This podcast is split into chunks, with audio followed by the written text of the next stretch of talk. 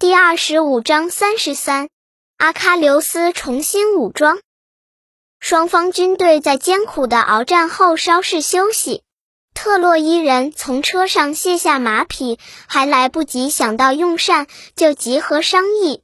大家笔直的站成一圈，没有人敢坐下来，因为他们心有余悸，生怕阿喀琉斯会再来。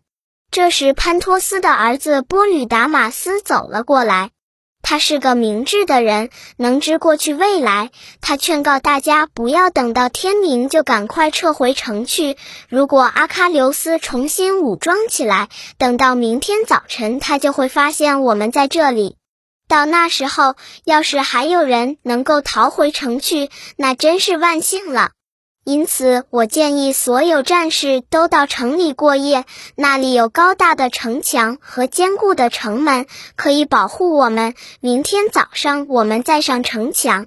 如果他真的从战船上下来围攻我们，我们也能抵挡他。赫克托尔听了他的发言，站起身来，责备地说：“波吕达马斯，你的这些话真让我扫兴。”现在，宙斯保护我们，已让我们取得了胜利。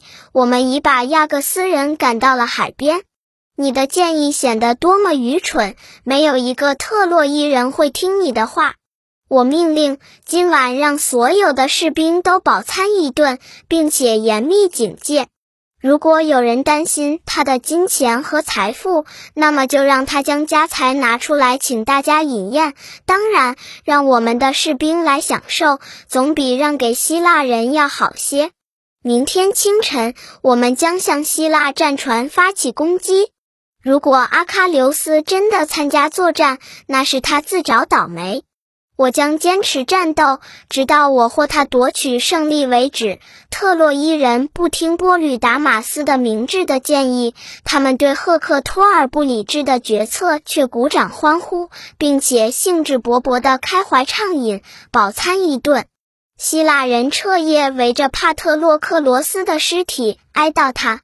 阿喀琉斯怨愤地说：“现在，命运女神已经决定让我们两个人的鲜血洒在异国的土地上，因为我已不能回到我年迈的父亲珀琉斯和母亲推提斯的宫殿里。特洛伊城前的黄土将会掩埋我的尸体。”帕特洛克罗斯哟，命运注定我要死在你的后面，因此我在没有夺回赫克托尔的铠甲并取得他的首级以前，我还不能参加你的葬礼。他是杀害你的凶手，我要拿他的头颅向你献祭，并且还要向你献祭十二个特洛伊的贵族子弟。亲爱的朋友，现在你暂且在我的船上安息，让我完成我的大业吧。他说完，便命令他的朋友们取来一口大鼎，烧了温水，给阵亡的英雄净身，涂抹香膏。然后他们将尸体抬起，放到床上，从头到脚盖上一条贵重的亚麻布尸被，再盖上一件罩袍。同时，忒提斯来到赫淮斯托斯的宫殿，它像星光一样灿烂、美丽而坚固。这是跛腿的赫淮斯托斯为自己建造的铜殿。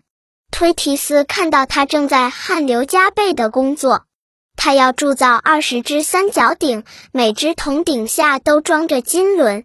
这样，他们用不着人推，便可以自动滚到奥林匹斯圣山的大殿内，然后再滚到神之们的房间里。这真是令人惊奇的珍品。这些三角鼎除了耳柄以外均已完工。他正在挥舞锤子，要把耳柄钉在合适的地方。他的妻子美惠三女神之一的卡律斯牵着推提斯的手，领他坐在一张银椅子上，并且把一张踏脚凳放在他的脚下，然后他去叫丈夫过来。赫怀斯托斯看到海洋女神推提斯，高兴地大叫起来：“我多高兴啊！最高贵的女神光临我家做客。”他是我出生时救过我的恩人，因为我生下来就是跛腿，母亲把我遗弃了。如果不是欧律诺莫和推提斯把我拾回去，并在海边的石洞里抚养我长大，我早就死掉了。我的救命恩人今天居然到我家里来了，亲爱的妻子，好好款待客人。让我先把面前杂乱的东西收拾一下。满脸烟灰的神之鹤怀斯托斯从铁砧旁站起来，跛着腿走去，把风箱从火炉上移开，把工具锁进银箱里，又用海绵擦洗双手、脸、脖子和胸脯，然后穿上紧身服，由女佣们搀着，一拐一拐地走出房间。这些女佣并不是真正的人，她们仅仅具有人的形象。她们是赫怀斯托斯用黄金铸成的，容貌俊美、灵巧而健壮，会思想、会说话，还具有艺术才能。她们轻盈地从主人那走开。赫怀斯托斯接过一把漂亮的椅子，坐在推提斯身边，握着他的手，说：“敬爱的女神，什么风把你吹到我的屋子里？”告诉我你的来意，我一定尽力满足你的任何要求。推提斯叹了一口气，把他的忧愁告诉他，请他为已注定即将灭亡的阿喀琉斯赶制战盔、盾牌、铠甲和镜甲，因为阿喀琉斯的一副神之赠送的铠甲，已让他的朋友在特洛伊城外战死时丢失了。放心吧，尊贵的女神，赫怀斯托斯回答说：“你不用担忧。”我马上就动手给你的儿子赶造盔甲。如果我造的盔甲能够使他免于死亡，我会感到格外高兴。他会喜欢我造的盔甲的，每一个看到的人都会感到惊讶的。说完，他离开了女神，跛着腿来到炉灶旁，架上二十只风箱，让他们扇风吹火。干锅里融化着金银铜锡。赫怀斯托斯把铁针放在坐垫上，右手抓起大锤，左手抓住钳子，开始锻造。他先打成一面五层厚的盾牌，背面有一个银把手，镶上三道金边。盾面上绘制了大地、海洋、天空、太阳、月亮和闪烁的星星。远方是两座美丽的城市，一座城市里正在举行集会。那里有集市，正在争吵的市民、传令的使者和当权者。另一座城市被两支军队围困着，城里有妇女、孩子和老人，城外有埋伏的战士。另一边是激烈的战斗场面，有受伤的士兵，有争夺尸体和盔甲的斗争。他还在远处刻绘了一幅和平宁静的田园风光，农民在赶牛耕地，起伏的麦浪，挥镰割麦的收获者。田旁有一棵大栗树，树下放着餐食。此外还有葡萄园，银枝上挂满了一串串熟透了的紫黑色的熟葡萄，周围是青铜的沟渠和锡制的篱笆。有一条小道直通葡萄园，在这收获季节，欢乐的青年男女正用精致的篮子搬运葡萄。青年矫健活泼，姑娘脚步轻盈。他们中间有一个抱琴的少年，另一些人围着他唱歌跳舞。此外，他还刻绘了金河西的牛群在流水潺潺的河边吃草，四个金子铸成的牧人和九条猎犬在旁边看守着，有两只雄狮袭击畜群的先头，抓住一头小牛。牧人唆使猎犬向雄狮吟吟吠叫。他还刻绘了一个幽静的山谷，银柱的绵羊在山坡上吃草。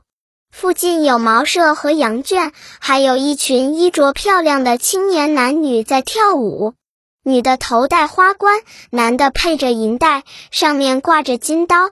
两名欢快的人在琴手的伴奏下疯狂地跳着，许多人欣赏着这种舞蹈。盾牌的外围是以一条湍急的河流，犹如一条发光的巨蛇。赫怀斯托斯造好盾牌，又赶造了一副比火焰还要光亮的铠甲，然后造了大小和头部正好合适的战盔，顶上有金色的羽饰，最后用柔软的锡制成镜甲。